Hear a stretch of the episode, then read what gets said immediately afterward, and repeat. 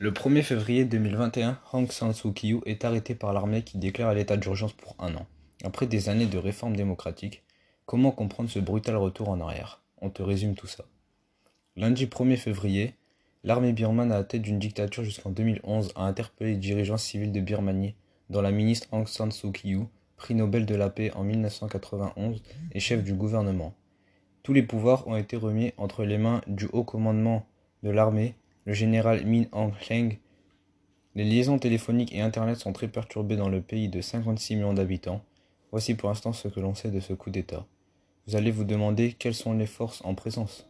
D'un côté, la Ligue nationale pour la démocratie, LND, qui est le parti d'Aung San Suu Kyi qui a gagné haut la main les législatives du 8 novembre dernier. Le deuxième scrutin démocratique organisé depuis que la junte militaire a partagé les pouvoirs avec un gouvernement civil. De l'autre côté, L'armée sont partie de l'Union de la solidarité et du développement, PUSD, qui détient constitutionnellement un quart des sièges du Parlement jamais soumis au vote. Mais quel est le contexte? Ce privilège, justement, est plus menacé par l'issue des dernières élections.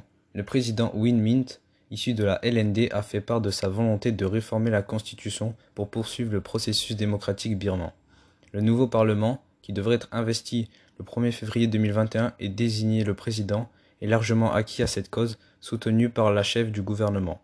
L'armée qui dispose de sa propre chaîne de télévision dénonce depuis novembre des fraudes électorales par millions et a demandé à la commission électorale dirigée par le gouvernement de publier la liste des électeurs à des fins de vérification, ce qu'elle n'a pas fait. La semaine dernière, un porte-parole militaire a brandi la menace d'un coup d'État et le général Min Aung Hlaing sans doute l'homme le plus puissant du pays, a évoqué la perspective d'abroger la Constitution en certaines circonstances. Dans la foulée, des chars ont été déployés. Dans certaines villes et des manifestations pro-militaires ont été organisées. Mais que s'est-il réellement passé ce lundi-là? On ignore encore comment les arrestations se sont déroulées, mais ce lundi au petit matin, la dame et le président Winmint ont été extraits de chez eux. On ignore pour l'instant où ils ont été conduits, probablement dans la capitale. Le porte-parole de la LND, Mio Nyunt, a eu le temps de dire à quelques médias qu'ils avaient été emmenés. Depuis, ils ne répondent plus aux appels. D'autres figures politiques et des ministres ont aussi été arrêtés. Les pouvoirs législatifs, administratifs et judiciaires ont été remis entre les mains de Min Aung Hlaing. Un autre général, Mint Sui, a été désigné président par intérim. L'état d'urgence a été décrété pour un an. L'armée n'a pas expliqué les raisons de cette durée, mais il semble que ce soit la durée nécessaire pour qu'une nouvelle commission électorale épluche les résultats du scrutin du 8 novembre, qui ne seront de toute façon pas utilisés puisque dans un an des élections libres et équitables seront organisées pour une véritable démocratie multipartite. La situation.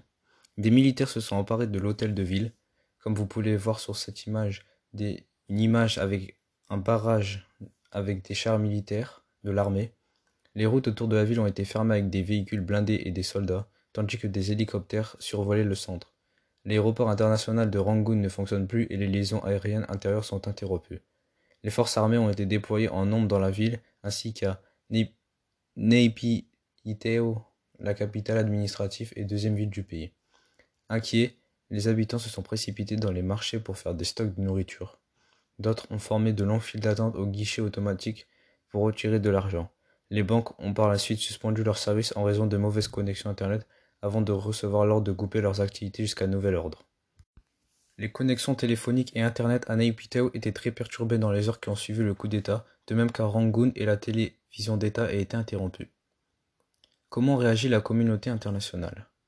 Les Nations Unies, les États-Unis, l'Union européenne et plusieurs de ses membres, dont la France, la Chine, la Russie, l'Inde, notamment, ont témoigné de leur inquiétude et demandé que les lois soient respectées sans violence.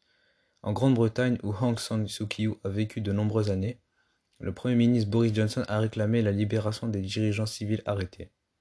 Dans la journée, une déclaration de Suu Kyi, vraisemblablement écrite il y a quelques jours, également a été publiée sur une page Facebook authentifiée de son parti. J'exhorte la population à ne pas accepter la situation, à répondre et à protester sans réserve contre le coup d'État de l'armée, a-t-elle écrit en affirmant que ces actions remettraient en Birmanie sous la coupe d'une dictature. Comme l'a publié sur Twitter le ministre de l'Intérieur américain Boris Johnson, je condamne le coup d'État et l'emprisonnement illégal des civils, y compris celui de San sur le Myanmar. Le vote de la population doit être respecté et le chef civil libéré. Actuellement, la situation dans le pays est instable. De plus en plus de manifestants sortent dans la rue pour réclamer la libération. Comme celle du 1er mars 2020, en Birmanie, nouveau tir sur des manifestants au lendemain d'une répression sanglante.